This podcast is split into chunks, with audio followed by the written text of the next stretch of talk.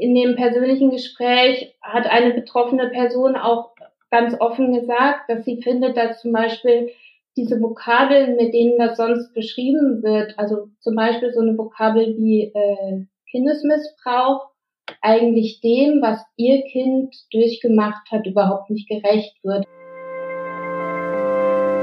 Hinter der Geschichte. Der wöchentliche Podcast für Freunde der Zeit. Liebe Hörerinnen, liebe Hörer, liebe Freunde der Zeit, woran denken Sie, wenn Sie Bergisch Gladbach hören? Früher wären dem einen oder anderen vielleicht das schöne Schloss Bensberg eingefallen oder die Hügel und Täler des Bergischen Landes, das man von Bergisch Gladbach aus erkunden kann. Doch im Moment steht Bergisch Gladbach für einen, ja, einen ziemlich großen Kriminalfall, für ein Geflecht aus Hunderten oder sogar Tausenden, vor allem Männern, die Kinder missbraucht und Aufnahmen davon ins Netz gestellt und ausgetauscht haben. In der aktuellen Ausgabe der Zeit äh, gibt es ein mehrseitiges Dossier über diesen Bergisch-Gladbach-Komplex, für das fünf Rechercheurinnen und Rechercheure der Zeit monatelang recherchiert und nachgeforscht haben. Eine äh, der Autorinnen und Rechercheurinnen ist uns heute zugeschaltet hier im Podcast Hinter der Geschichte, in dem wir Ihnen Woche für Woche eine aktuelle Geschichte aus der Zeit vorstellen. Mein Name ist Jens Tönnesmann, ich bin Redakteur im Wirtschaftsressort und freue mich, dass Astrid Geisler aus Berlin vom Investigativteam von Zeit Online und der Zeit heute bei uns ist. Hallo Astrid. Hallo Jens. Astrid, kannst du uns für den Anfang einmal beschreiben, was unter diesem Bergisch-Gladbach-Komplex nach eurem aktuellen Wissens- und Recherchestand zu verstehen ist? Der Bergisch-Gladbach-Komplex heißt nach dieser Stadt, weil dort äh, der erste Fall entdeckt worden ist vor äh, vielen Monaten schon. Das war im vergangenen Herbst. Da hat die Polizei eine Durchsuchung bei einem Mann gemacht und dann daraufhin dessen Handy und technische Geräte analysiert und hat festgestellt, dass er sehr viele Chats mit anderen Männern geführt haben, äh, die alle verband, dass sie entweder sogenannte kinderpornografische Inhalte miteinander geteilt haben oder offenbar auch Kinder zum Teil schwer sexuell missbraucht haben. Und äh, die Polizei ermittelt seither in diesen Chats und äh, von quasi einem Tatverdächtigen zum nächsten weiter und hat auf diese Weise äh, über die Monate ein äh, sehr, sehr großes Geflecht an Chats und auch, äh, wie sie das nennt, digitalen Identitäten festgestellt. Inzwischen gibt es äh, 116 Beschuldigte und dieser ganze Fall hat sich natürlich weit von dieser Stadt, nach der er immer noch benannt ist, die quasi diese Chiffre dafür ist, entfernt. Also das sind mitnichten nur Menschen aus Bergisch Gladbach, sondern meines Wissens nach sind aktuell zwei Beschuldigte bekannt, die aus dieser Stadt kommen. Und alle anderen kommen aus allen Teilen der Bundesrepublik. Es wird inzwischen in allen 16 Bundesländern ermittelt. Ihr schreibt in dem Dossier, dass diese Menschen sich gar nicht erst die Mühe machen, ins Darknet abzutauchen, um ihre Verbrechen irgendwie zu verschleiern. Und man liest das ziemlich schockiert, äh, wenn man dann hört, wie dieser Austausch funktioniert hat und wie lange der auch funktioniert hat.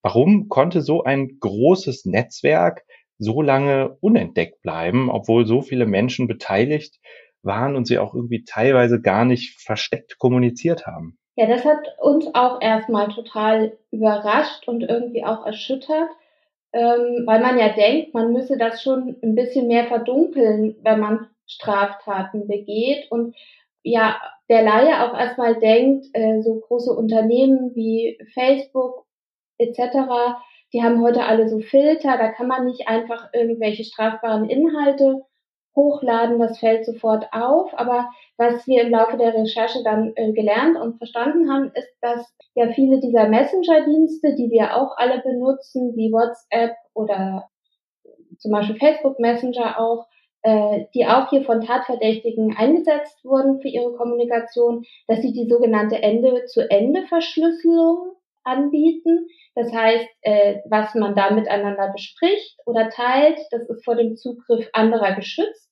Das finden wir ja erstmal alle richtig und gut, aber in diesem Fall schützt es halt auch die Kommunikation äh, über sexuelle Gewalt unter diesen Tatverdächtigen. Was ist dein Eindruck nach dieser Recherche? Gehen Politiker, gehen Strafverfolgungsbehörden mit diesem Thema jetzt, ja, äh, investieren Sie mehr Zeit und mehr Ressourcen da rein, solche Netzwerke aufzuklären und vielleicht auch schon in die Prävention solcher Taten? Also man muss schon sagen, dass Nordrhein-Westfalen, äh, das ja zuletzt drei große Fallkomplexe dort vor Ort hatte, die aufgedeckt worden sind. Da war Lüchte, dann kam Bergisch Gladbach und zuletzt wurde ja noch dieses Netzwerk hochgenommen, was von äh, unter anderem Münster aus agiert haben soll, das aber wiederum anders gelagert ist, weil es im Darknet tatsächlich angesiedelt gewesen sein soll. Äh, dass Nordrhein-Westfalen wirklich sehr viel Energie reinsteckt in die Aufklärung solcher Fallkomplexe. Viel, viel mehr Energie, als das noch vor einiger Zeit möglich war. Also die haben ihre Ressourcen aufgestockt. Es gibt jetzt viel mehr Auswerter, die versuchen, diese unglaublichen Datenberge durchzugehen, die sie da bei den Leuten sicherstellen und sich durch diese schrecklichen Inhalte vorarbeiten. Und ich glaube, dass sozusagen diese gestiegene Zahl an Fällen, die jetzt bekannt werden und die wir auch sehen, auch ein Ergebnis dieser viel, viel härteren und engagierteren Ermittlungen sind als früher. Ihr habt dem Thema jetzt ein mehrseitiges Dossier gewidmet. Glaubst du, dass die Medien das Thema auch ernster und nehmen müssen und auch häufiger darüber berichten müssen, damit es einfach mehr Präsenz zeigt und mehr passiert? Ich weiß gar nicht, ob so wenig darüber berichtet worden ist in der Vergangenheit. Es gab ja immer wieder große Fälle, die für viel Erschrecken und Verstörung gesorgt haben. Also es gab ja auch diesen Fall in Staufen und es gab Elysium, diese Darknet-Plattform, die mal hochgenommen worden ist. Das Thema ist ja nicht neu, also sexueller Missbrauch an Kindern ist ja leider ein uraltes Phänomen. Aber ich glaube, dass gerade durch diese neue Intensität der Ermittlung das Dunkelfeld ein bisschen sichtbarer wird, dass es schon immer gab und dass das natürlich auch sich jetzt anfängt in der Medienberichterstattung wiederzuspiegeln, weil es auch ein neues Verständnis dafür verschafft, mit welcher Größenordnung man es da vermutlich leider zu tun hat. Ich würde gerne ein bisschen mehr darüber sprechen, noch wie man als Journalist, Journalistin mit diesem Thema eigentlich umgeht. Und ihr standet ja bei eurer Recherche vor einem journalistischen Dilemma. Kannst du dieses Dilemma einmal beschreiben? Also wir haben relativ schnell äh, festgestellt in unserer Recherche, dass es um äh, grausamste Gewalttaten an Kindern geht äh, in diesem Komplex Bergisch Gladbach. Und ähm, wir haben uns dann sehr intensiv mit der Frage beschäftigt, wie man das eigentlich abbilden kann oder soll oder muss, um dem Thema gerecht zu werden und auch ein Verständnis dafür zu wecken, was sich hinter dem Begriff sexueller Missbrauch zum Beispiel oder äh, Kinderpornografie versteckt. Oft ist es ja in der Medienberichterstattung mit so beinahe schon Floskeln berichtet worden in der Vergangenheit. Also da steht dann in den Artikeln zum Beispiel, äh, der Tatverdächtige hat sich so und so oft an den Kindern vergangen.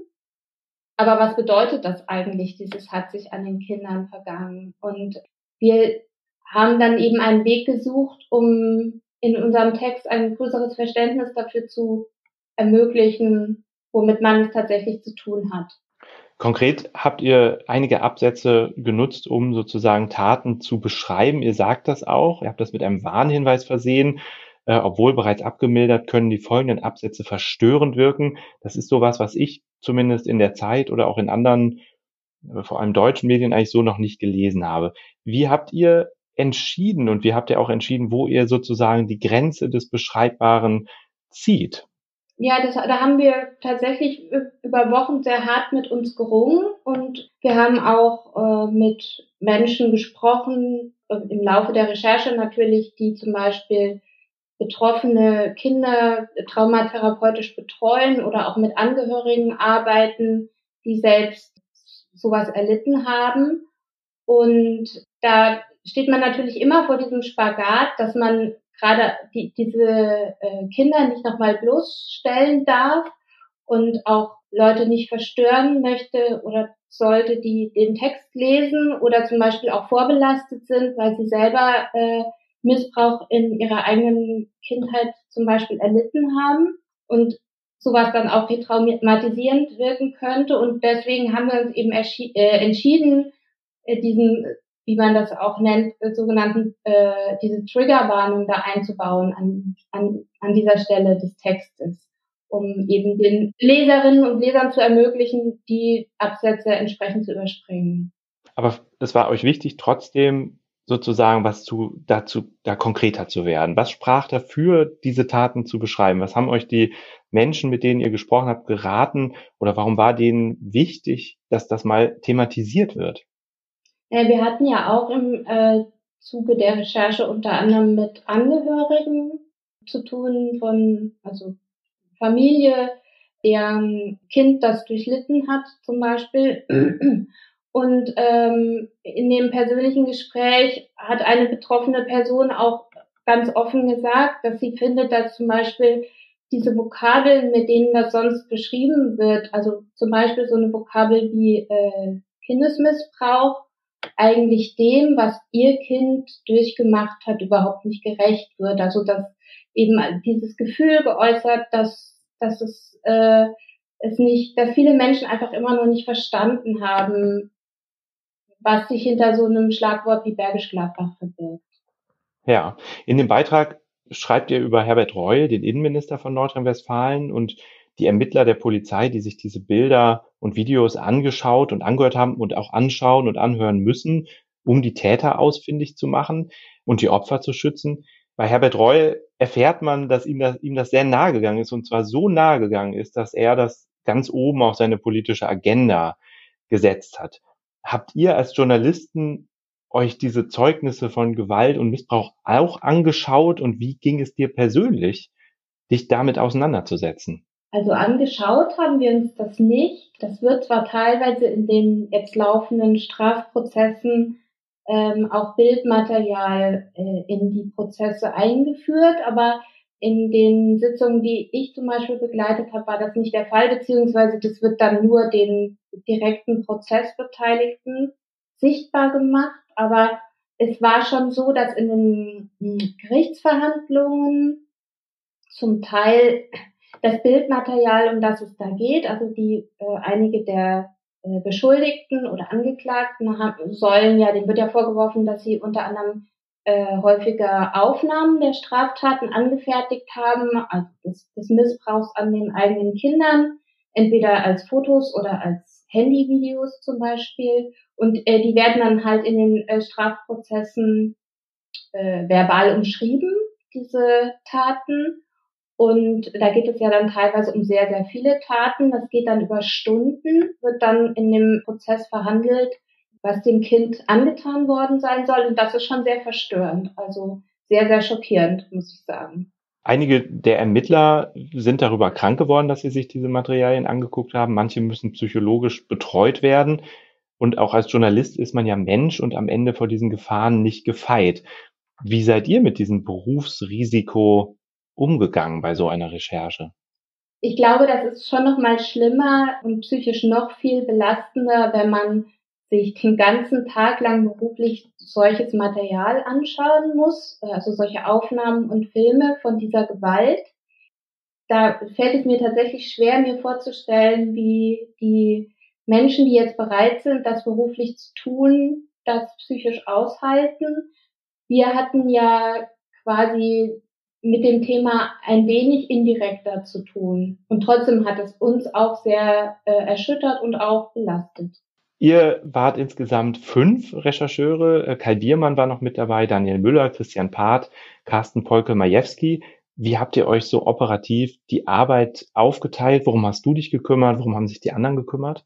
Wir haben uns äh, jeweils um zum Beispiel verschiedene Gerichtsverfahren oder verschiedene äh, Fallkomplexe gekümmert und teilweise auch zum Beispiel der Kollege Kai Biermann, der kennt sich sehr gut aus mit allem, was Cyber und IT angeht. Der hat uns geholfen, die technischen Aspekte davon zu verstehen und auch bei Firmen zum Beispiel wie äh, Facebook angefragt, wie sie damit umgehen, solche Dinge.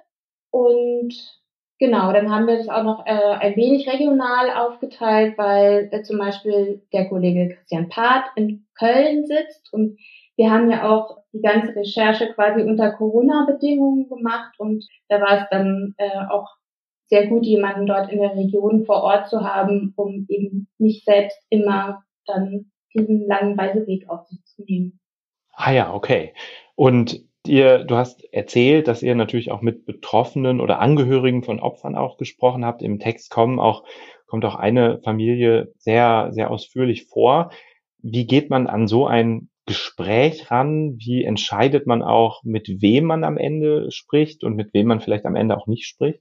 Also dieser Kontakt, der kam äh, zu dieser betroffenen Familie, der kam über äh, die Nebenklagevertretung dieser Familie zustande, also die äh, Mutter eines Kindes, das von dem Missbrauch betroffen ist, äh, ist eben als Nebenklage auch in diesem äh, Gerichtsverfahren drin und äh, wir hatten den Kontakt zu dieser Rechtsanwältin aufgenommen und uns erkundigt, wie die Sicht der Betroffenen ist und äh, so kam eben der Kontakt zu dieser Mutter zustande, die eben auch das Anliegen hatte, mal ihre Sicht der Dinge zu schildern, weil in dem Fall war es ja so, also es gibt ja einerseits die Möglichkeit, äh, den Tätern quasi polizeilich auf die Schliche zu kommen, indem man äh, die kriminellen Inhalte ermittelt. Aber ähm, man fragt sich ja auch darüber hinaus, wie kann die Gesellschaft eigentlich, wie können wir eigentlich alle einen Blick dafür entwickeln, was da Kindern mitten in unserem, äh, in unserer Mitte, unserer Gesellschaft passiert und wieso musste sozusagen die Polizei das eigentlich aufdecken und wieso haben wir das, wieso hat das keiner aus dem persönlichen Umfeld der betroffenen Kinder verstanden, beziehungsweise hat es denn, vielleicht hat es ja doch jemand geahnt und hat gewarnt.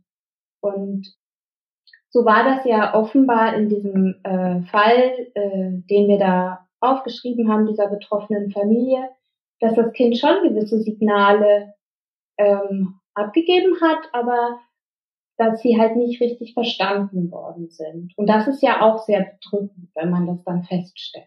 Ja, das finde ich war einer der erschütterndsten Teile oder für mich auch erschütternden Teile dieser Recherche, dass man so lange äh, nichts unternommen hat in diesem Fall, ja, dass auch Behörden nicht viel unternommen haben, obwohl sie es vielleicht hätten verhindern können. Ja, wobei ich würde nicht mal, also nach meinem Verständnis haben die Behörden schon eine ganze Menge unternommen. Also man kann ihnen, glaube ich, gar nicht vorwerfen, dass sie im engeren Sinne untätig waren. Die waren sehr tätig, aber es ist dann immer darauf hinausgelaufen, die Frage, also das Kind hatte ja quasi körperliche und auch wie soll man das sagen, psychische Auffälligkeiten und die Frage war, woher kommt das und könnte das sexueller Missbrauch sein? Und mit dieser Frage haben sich ja viele Instanzen beschäftigt und die Antwort war dann offenbar immer, nee, wir vermuten, das ist eher was anderes. So. Also das muss man auch ehrlicherweise sagen, Missbrauch ist nicht offenbar so ein eindeutig zu erkennen. Es gibt nicht das eine Symptom, das alle Kinder zeigen, die davon betroffen sind.